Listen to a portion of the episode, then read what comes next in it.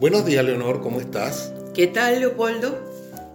Contento, muy contento. Y yo encantada, fascinada, porque sé que nos vas a hablar de los temas que más te apasionan, tocantes a la música y a la ópera, y yo quiero que tú me permitas, de verdad, beber de todo ese conocimiento maravilloso que tiene, porque estoy segura que nuestros escuchas también lo van a disfrutar muchísimo. Bueno, vamos a hablar de las grandes divas de la ópera. Una cosa que es ser una diva, tú que eres una mujer que pareces una diva. Bueno, pues mira, yo creo que la diva, bueno, como bien se sabe, la diva es la mujer que sobresale en el bel canto, ¿no? Porque realmente las primeras divas fueron precisamente de la ópera, ¿no? La diva es sinónimo de diosa, de divina. Eso es. Y que erróneamente muchas veces al hombre se les da el título de divo y está muy mal usado porque los divos no existen, existen las divas. Eso está muy bien. Pues sí, bueno, eh, la ópera se ha caracterizado porque la cantante generalmente soprano, a veces alguna mezzo soprano, que eh, es primera figura, se les dice diva. Eh, específicamente vamos a hablar de la ópera después de la Segunda Guerra, cuando se reinicia el periodo de auge europeo después del Plan Marshall, que Estados Unidos colabora con esta reconstrucción europea. Y específicamente tanto en Italia como en Francia este, se retoma la vida social con un auge increíble. En el norte de Italia, específicamente en Milán, hay un teatro que se llama La Scala de Milán, donde todos los 7 de diciembre se inicia la temporada de ópera. En la escala desde los años 47-48, cuando se reabre la escala después de la guerra, igual que en la Ópera de París, específicamente la Ópera Garnier de París, eh, hay un gran auge operático. Ahí surgen grandes cantantes. Y entre las grandes cantantes, voy a nombrar para mí la más grande, que es María Callas. María Callas eh, creo que estrena sus primeras óperas en 1948. Y aunque te parezca increíble, hace con su misma voz una ópera de Wagner que se llama La Valquiria y hace también una ópera de Donizetti ah, en el mismo momento.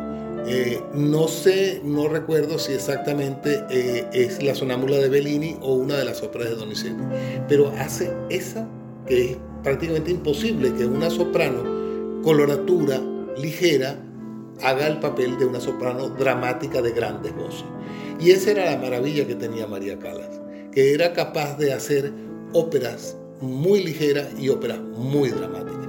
Tanto que hay una corriente creada en esa época ya que se llamó la coloratura dramática o dramatic coloratura. Esa eh, eh, ese ejemplo lo, hizo ella cuando hace su primera versión de Lucia de la Mermur, eh, una ópera de Donizetti basada en este personaje del norte de Escocia, y donde hay una escena, que es la escena de la locura, y ella prácticamente hace una cosa perfecta dentro del dramatismo que es estar loca. Porque antes se hacía las escenas de locura de Lucia de la Mermur solo con la parte de coloratura, sin tomar en cuenta el gran elemento dramático y trágico que hay en esa escena. Y eso yo creo que la Calas lo logra y logra hacer de eso una corriente. Hoy en día hay muchísima gente que hace este tipo de trabajo. Por ejemplo, en óperas de Verdi, como el caso de Lady Macbeth, ella hace, eso es un trabajo de coloratura dramática. Eh, y yo creo que poca gente eh, tiene la capacidad de poder mantener su voz en el estado que lo mantenía María Cala después de cantar áreas tan difíciles de ópera de, de coloratura dramática. En esa época, eh, que creo que estoy hablando mucho, me gustaría que me No, no, no, yo estoy aquí subyugada con tu conversación, o sea, estoy viendo la versatilidad de aquella mujer, cómo se transforma y cómo, porque realmente lo que uno sabe de la diva son sus exigencias, su mala crianza, sus caprichos, que son realmente los que la hacen inalcanzable, bueno, su dominio, ¿no? Eh, era inalcanzable también desde el punto de vista vocal, que era excepcional, o sea, no es mentira. Y era una mujer relativamente obesa, se casa con Meneghini, este empresario tan importante italiano, Y ella decide empezar a adelgazar. Pero lo, hay mucha gente que dice que le cambió la voz. Yo no estoy de acuerdo con que le haya cambiado la voz. Ya para el año 52, que son, yo creo que su año más cúspide, 52. ¿Cuánto tiempo estuvo ella realmente activa? Hasta el 58. Pero activa, activa hasta el 64 con su famosa representación de Norma y Tosca, tanto en París como en el Covent Garden de Londres. Y después, en el año 73, hace su regreso con una gira que hace con, acompañada de un, un gran tenor de Stefano, Giuseppe Di Stefano y se presenta en muchos lugares, incluyendo el Royal Festival Hall, que yo tuve el placer de poder ver. Qué maravilla. Y dime una cosa, Leopoldo, ¿tú piensas que eh, unado a la decadencia del amor de ella con Onassis o, o, motivado por aquella ruptura, ella tuvo, le afectó realmente en algo la voz? Ella no cantó más.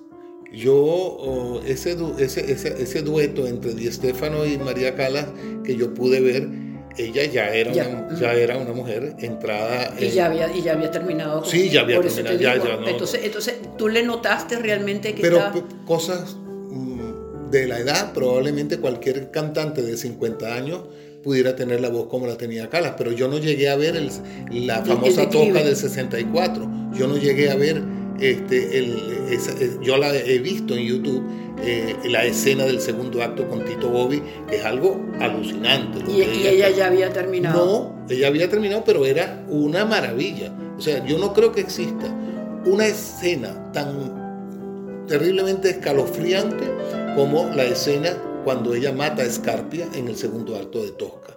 Mm. Cuando ella los tira al piso y dice, ah, hay devante a lui tremaba tu aroma.